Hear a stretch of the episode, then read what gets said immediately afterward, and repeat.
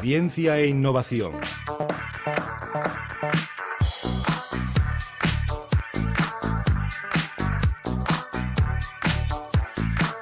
Seguimos un martes más con nuestra sección de ciencia e innovación y también con nuestros colaboradores habituales de Domótica Da Vinci.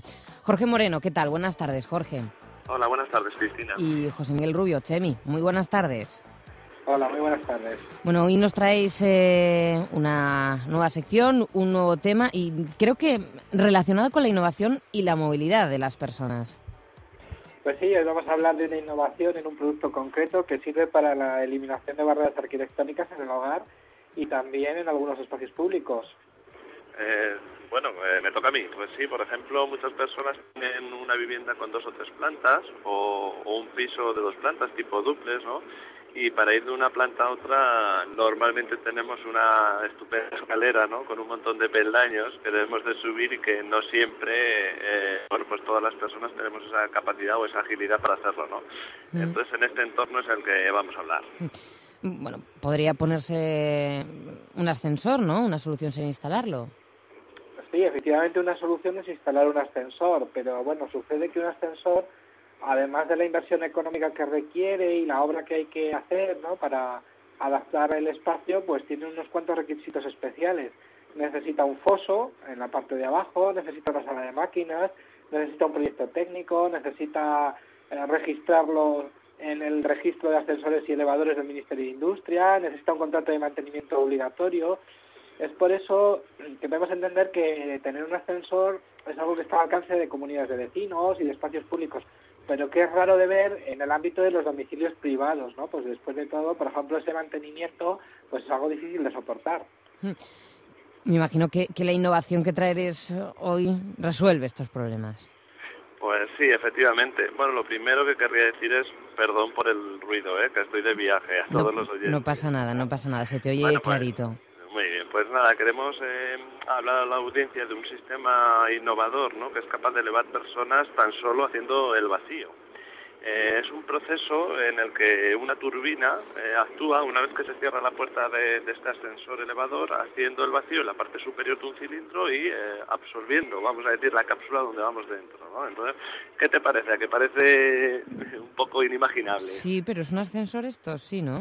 Sí, sí, sí, sí, es, eh, bueno, yo te quiero decir, es que, pues yo muchas veces ponemos el ejemplo que es parecido a una aspiradora, ¿no? Al proceso que hace una aspiradora al absorber eh, el aire hacia, hacia adentro, ¿no? Entonces, bueno, la denominación concreta es elevador neumático de vacío, eh, haciendo referencia a la tecnología que usa, y es una buena herramienta para eliminar barreras arquitectónicas ocupando muy poco espacio, es muy fácil de montar, no tiene foso, no tiene cables ni, ni máquinas especiales que tiren de, de nuestra cabina, ¿no? Y no necesitamos proyecto y todo esto lo que ha comentado José Miguel. Reforzar que es autoportante, se puede quitar y poner, y además panorámico. Mm, Qué bien. Sí, sí, a, a todos los efectos es como un ascensor al que tú llamas, llega, te montas y te sube y te baja hasta la planta deseada como cualquier ascensor del mundo, ¿no? Solo que este, bueno, pues es un tanto especial. Yo creo que lo mejor es que nos lo expliquen los responsables de este innovador producto aquí en España. Mm. Tenemos al teléfono al director comercial de elevadores neumáticos Ibérica, Eni Ángel Rodríguez. Muy buenas tardes, Ángel. Muy buenas tardes, ¿qué tal? Discúlpame también si no se oye bien porque también estoy en la calle con un poquito de ruido de fondo. Mm. No de viaje en la calle, ¿no? Eso es, en la calle, sí. Bueno, más o menos yo creo que, que se escucha con, con claridad. Ángel, Sí. ¿qué es un elevador neumático de vacío? ¿Podemos, como nos decían Jorge y Chemi, llamarlo ascensor? Eh, pues mira, sí. De hecho, eh, yo lo llamo ascensor elevador. Comento porque es muy sencillo. Es una máquina, está al servicio por la directiva de máquinas.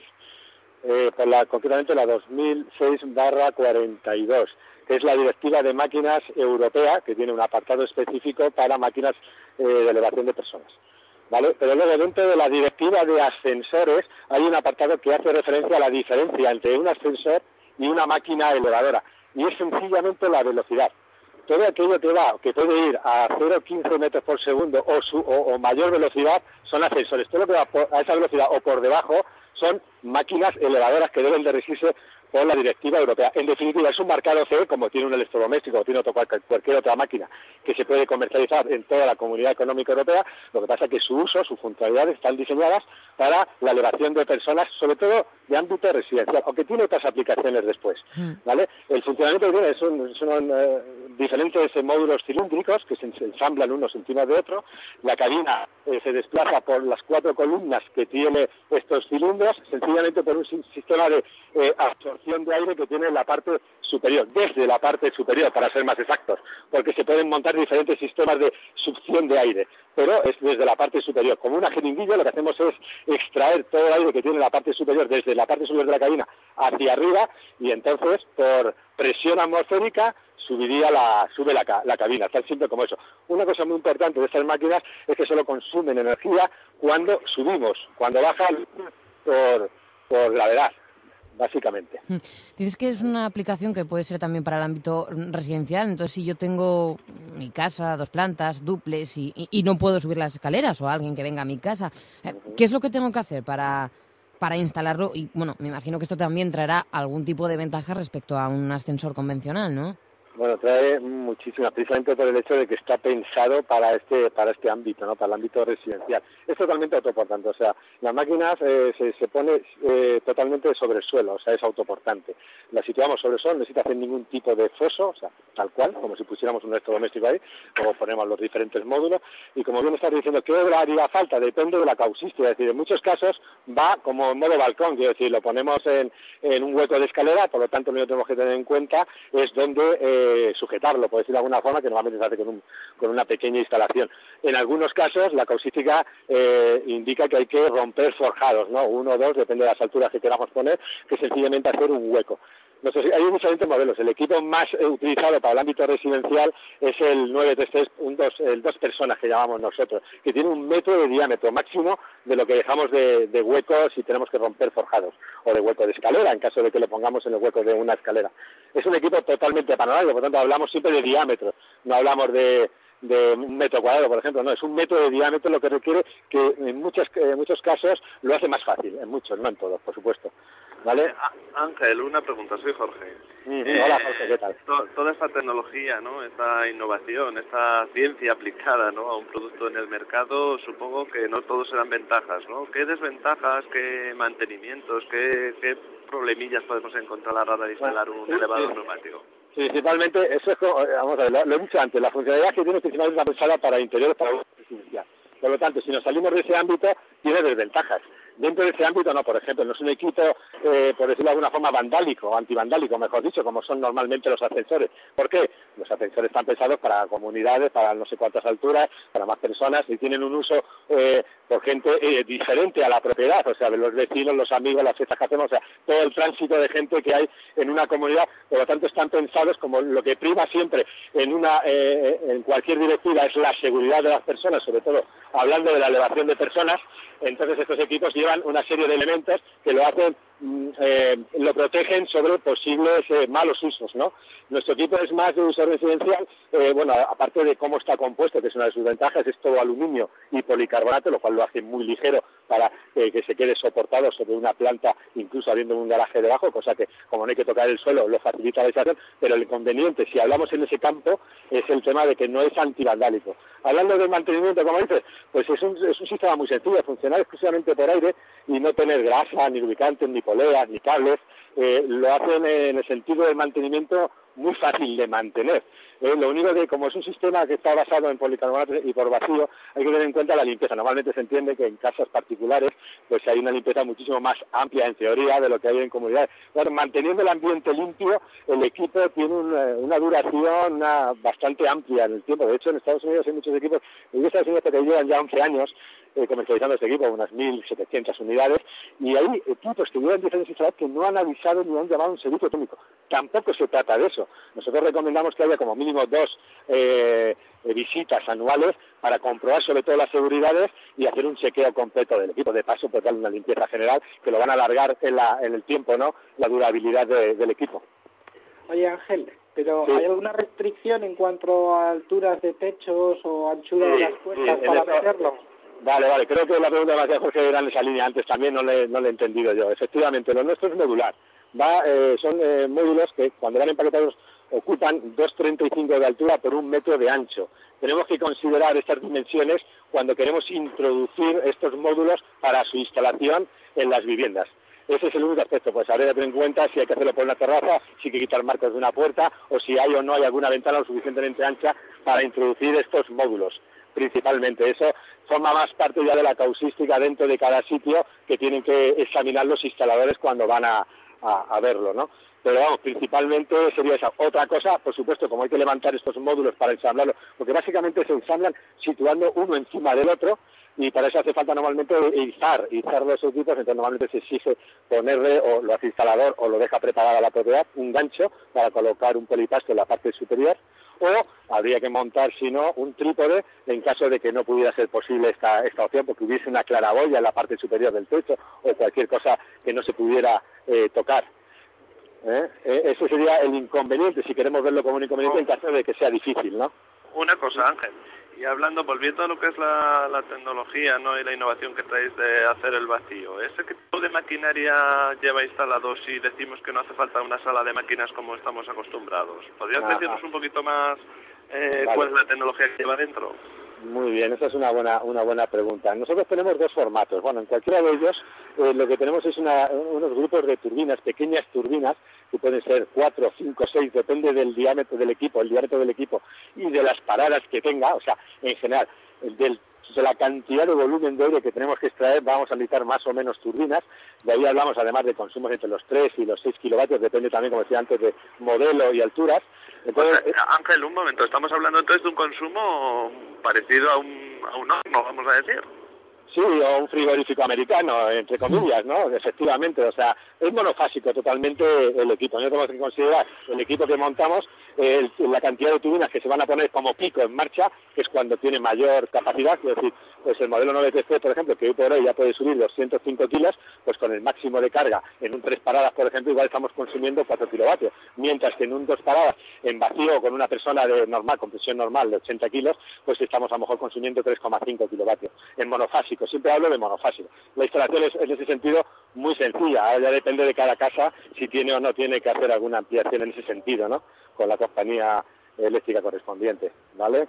Generalmente no hace falta, pero ya te digo, si hay que montar, por ejemplo, cuatro paradas con un intermedio muy grande, porque es un chalet de estos, como se han construido muchos ahora, eh, muy verticales, con incluida la guartilla y el garaje, al final nos vamos a cuatro alturas, incluso con algunos intermedios, eh, igual estamos hablando de un con cinco turbinas, que podríamos llegar a picos superiores, un poquito superiores a los 5 kilovatios.